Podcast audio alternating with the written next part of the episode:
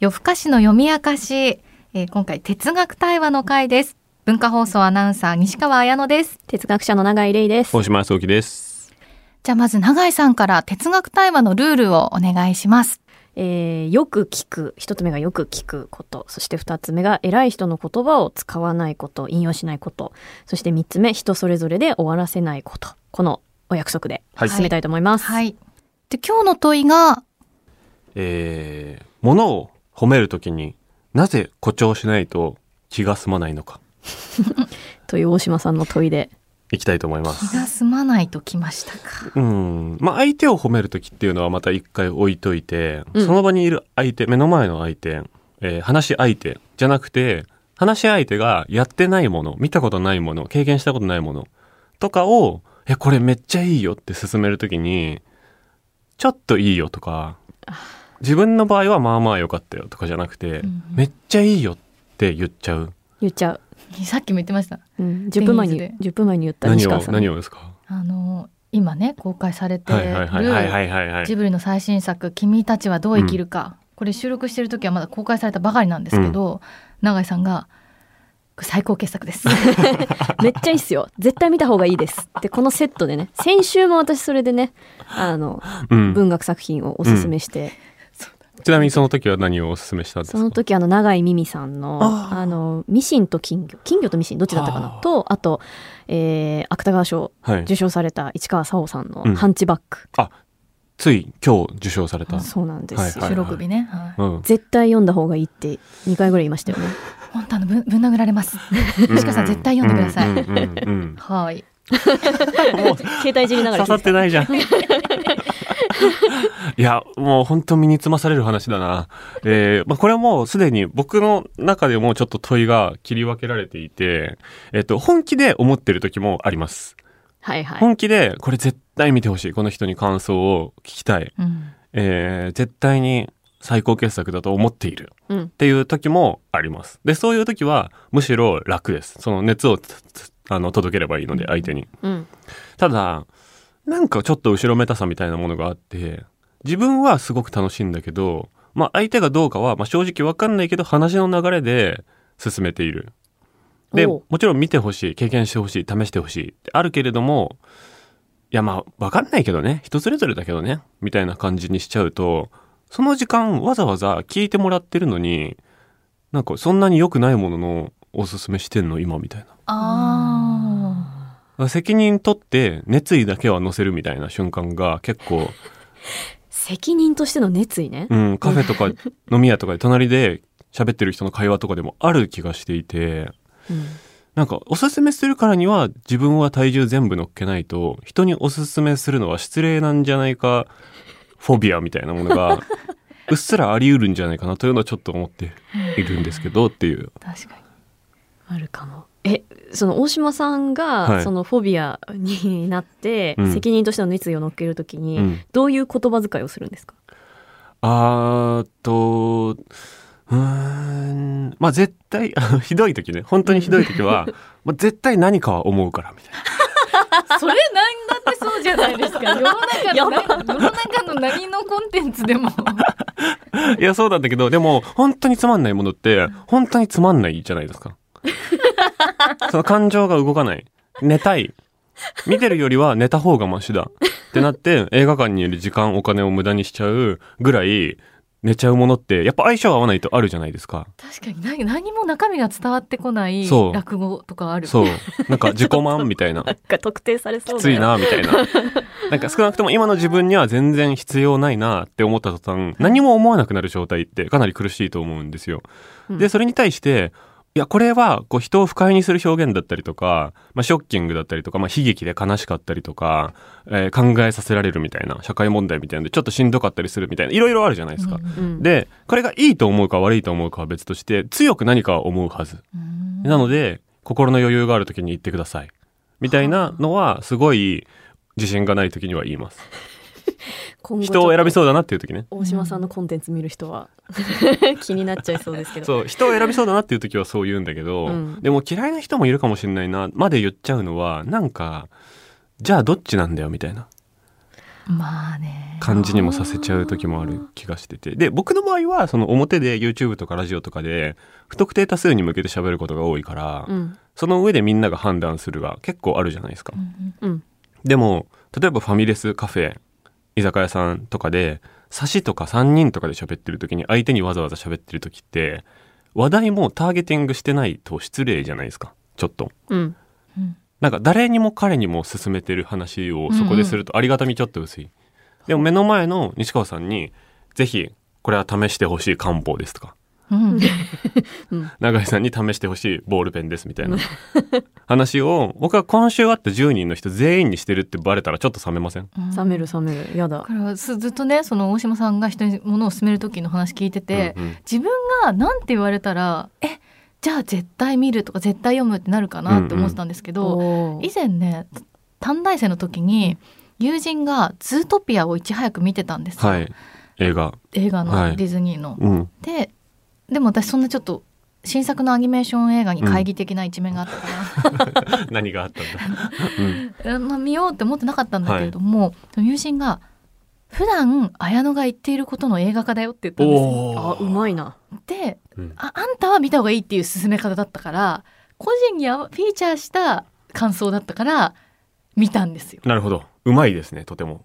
あそうですか、うん。だからそその勧め方だと人の心は動くんだなと思って、うんうんうんうん。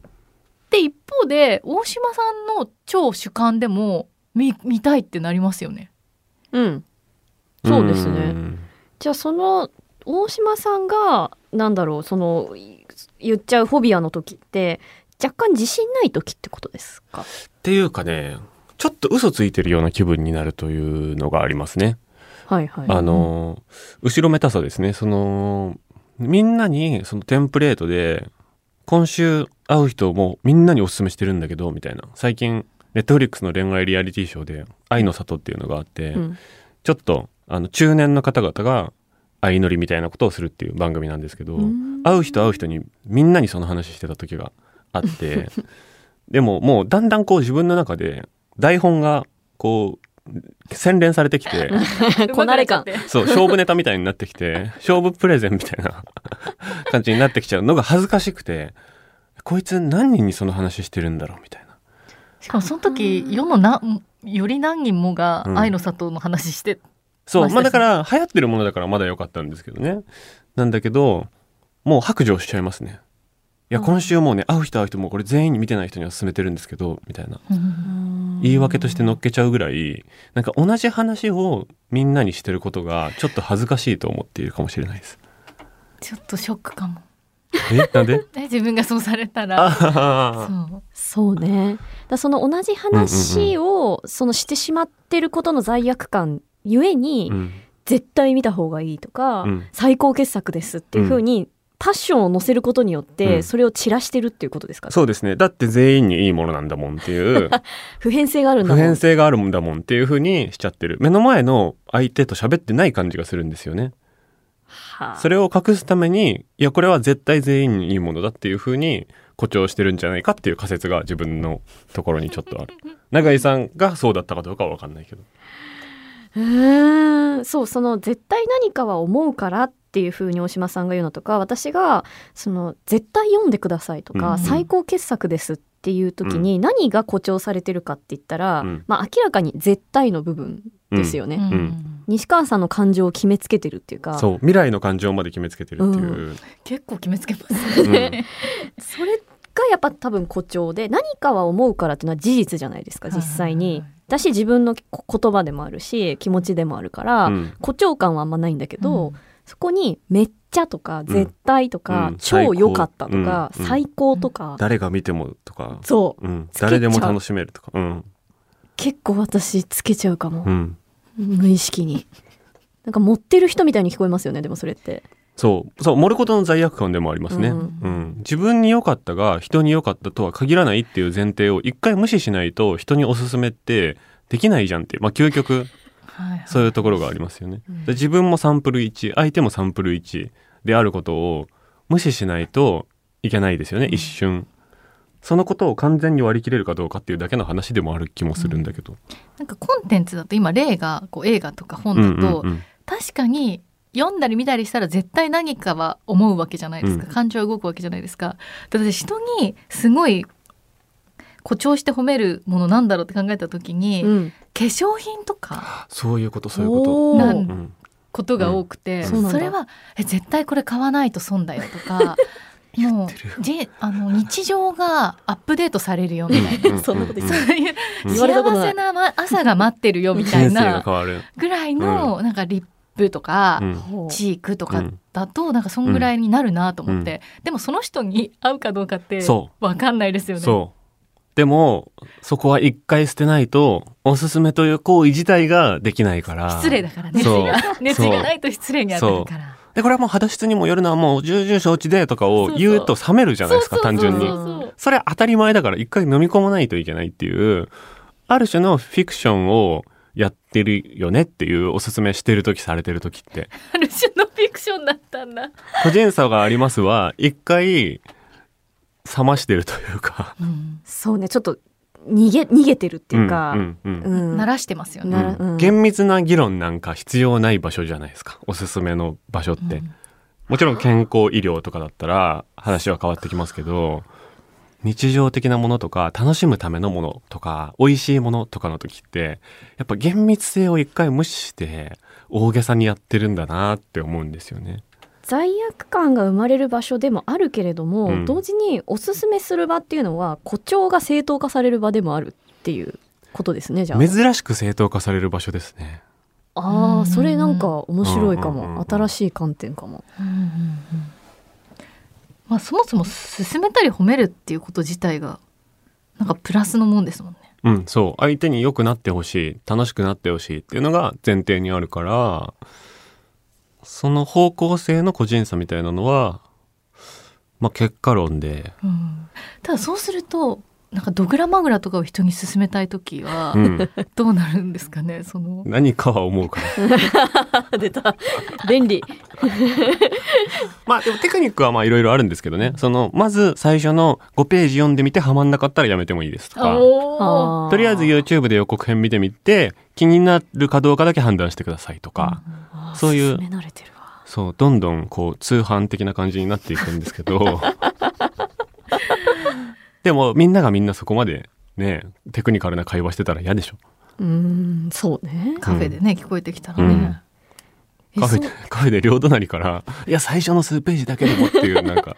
そ うやっぱりそれって進めてる時にこの人に絶対見てほしいと思ってるゆえのですよね。うん。う。ん。その人を動かそうとししてるゆえのそう、化粧品もそうだし、うん。なんか美味しいレシピとかもそうかもしれないし、あーそうなるとそのまた問いがだいぶ育つんですけどそれが育つ。なんでそんな風に人に勧めたいんだろう私たちは。ってなるとなんか誇張してまで。そうですだって人の行動を起こさせようとししてるんですよねうんうんうんうんやっぱ結構感動させたいっていうのはありますよね。ああそうか。自分の体験したこれすごい良かったっていう気持ちを味わってほしいっていうのはかなり純粋無垢な利他心かもしれない。確かに。同じ気持ちになってほしいとかうん。語り合いたいうん。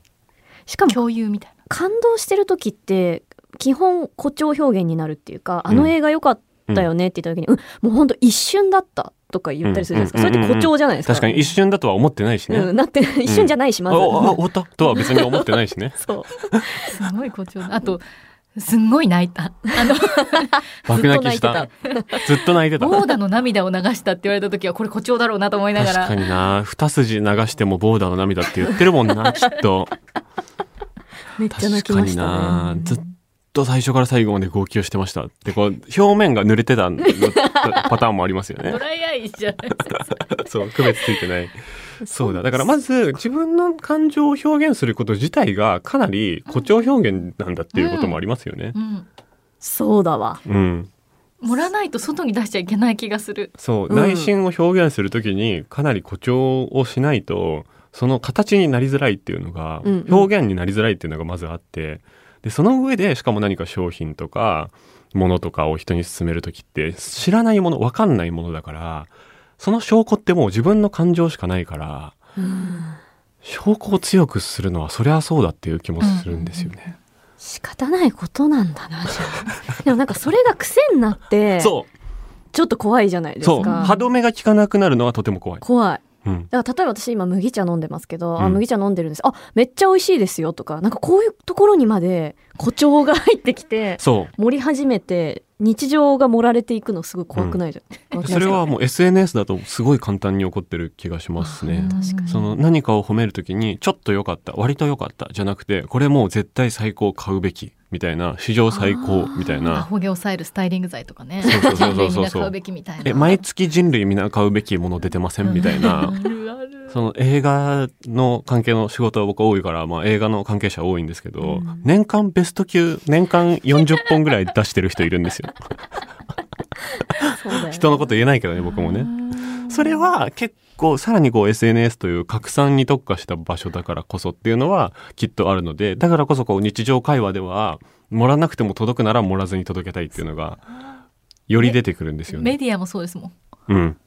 うん、SNS とかメディアとか覚醒器系はうん、そうなっちゃうんですね。見出しつけるもの、うん。記事とかね。うーん。森の倫理学っていうのやりたいですね。そう。そう。マナーガイドラインみたいな。うん、なるほど。という感じでちょっと今日は盛るとか誇張についてはい。いろいろ飛んだり跳ねたりしながら対話してみましたけれどもちょっと今日は早めに終わったのは、実はいろんなねお知らせがねはいあるので。お伝えしたいことがあって。全くお知らせ的なことをしてこなかったうん。ポッドキャストですからね。なんかどこで撮ってんのかなって思いますもんあれ。聞き直した時。自分でね。他なんか、他の星で確かに。なんか時間軸進んでんのかなみたいな。宇宙船とかね。火の鳥的なね。確かに。真空っぽいもんなでちょっとあの世の中に根ざしていこうということはい。で、接続していきましょう社会と。この夜更かしの読み明かしは今、まあ、このポッドキャストの配信、まあ、それにつながって Spotify とかね、はい Amazon とかいろんなところに配信しているコンテンツ音声コンテンツなんですが、はえー YouTube のチャンネルもあります。あります。うん、で結構その動画で字幕を作ってうん、再生することができるんですよね。そうですね YouTube の自動字幕生成機能っていうのやのなので、まあ、完璧ではまだ全然ないんですけど、うんまあ結構合ってるんで、まあ、見やすいうんくこうテクノロジー的にどんどんなっていくとは思います。だからあの耳の不自由な方とか、うん。もう YouTube の動画だと楽しんでいただけるかもしれません。はい。夜更かしの読み明かしでね検索すると出てきます。はい。で SNS も始めました、はインスタグラムとツイッターのアカウントができましたんで、はいとても殺伐としていますよね今ね。殺伐としてるかっていうかないない。もうちょっと動いてないあんまり。写真がないんだよ。ないんですよ。まあ毎回確かにね西川さん会うたびに写真がないのよって言って。確かにね。そう写真だもんな今の時代な。確かに。まあでもテキストのみでも別に投稿できるので、そうですね。まあまあやっていきましょう。はい。でこれからはねこの今後配信される作品とかも皆さんと一緒に読んだりとか楽しめるようにうん。先々まで発表していきますので、はい。そうしよよかったらインスタとかツイッターも夜更かしの読み明かしで検索してみてください。はい。でこの番組この配信コンテンツではメッセージを募集することになりました。うはい。してなかったんかいっていうね。ね。だから感想とかもいただきたいですし、うん。あと今後取り扱ってほしい作品うん。ですとか、あと哲学的問い、うん。うん、これどなんか見つけるポイントなんですよね。まあ心がぐらっと動いた瞬間のことを思い出してもらえると。例えばイラッとするもやっとする、ちょっと寂しいとか、うんうんうん。そういう時って人はため息のように問いが出てくるのでそのことを教えてくだされば我々がもやもや考えますので一緒に考えましょう。うんあとはやっぱり火の鳥ユーザーの方へ。ヘントリユーザー、火の鳥の何編でも構わないので、うん。感想を、うん。火の鳥読んだ感想と私たちの配信聞いた感想とかも、何でも送ってほしいんですよね。YouTube のねコメント欄とか Twitter とかでも書けると思うんですけど、うん。でもね火の鳥の感想がね140字に収まるわけないのよ。YouTube のコメント欄もあのちょっと数行書くと隠れちゃいますからね。なんか非表示みたいになっちゃうから、うん。メールの方がいいものだと思いますね。火の鳥の感想っていうのはという結構、ことで、すべての宛先メールアドレスが、よふあかしアットマーク gmail.com です。ここが注意ポイントです。よふあかしのふなんですけれどあも、これ F じゃなくて、H なんです。か。そうか気をつけて。はい。なんで？なかったんかな、そうローマ字の概念。あの僕がやったんだけどあんま覚えてないな。YOHUAKI KASHI はい。ですね。はいアットマーク gmail.com はい。はい。です。こちらまで。ツイッターのあれとかにね、ホームとかにも書いてあったりするそこからコピペとかもできると思います。あとこのコメント欄ですか？概要文にもはい。載せておきますいろんなところに書いてあるんではい調べてもらえれあばと思います。スタグラムとツイッターのダイレクトメッセージでもお待ちしてます。確かに。DM も読みます。何でも大丈夫です。はい。はい、メッセージお待ちしています。で、もう一つお知らせなんですが、夜更かしの読み明かしのスタッフ募集させてください。うん。音声コンテンツの制作のご経験がある方、はいぜひ一緒に番組作りませんかということで。はいうん非常に熱切望しております。うん。一緒にやってくださる方。完全に今この空間に3人しかいないですからね。完全に。生放送のラジオマイナス4マイナス5人ぐらい 少ないですからね。誰もいないね。不思議な感じですね。ね、ちょっと詳しく今後なんかやりたいこととか一緒に話し合えたらと思いますし、はい。まあ、こういう方いらっしゃったら嬉しいなっていう詳細なんかもダイレクトメッセージとかメールをいただけたらそれに返信する形でお送りしますので、ぜひ、えーインスタグラムツイッターのアカウントまた夜ふあかしアットマーク gmail.com までご連絡ください。お願いします。お待ちしてます。お願いします。さようなら。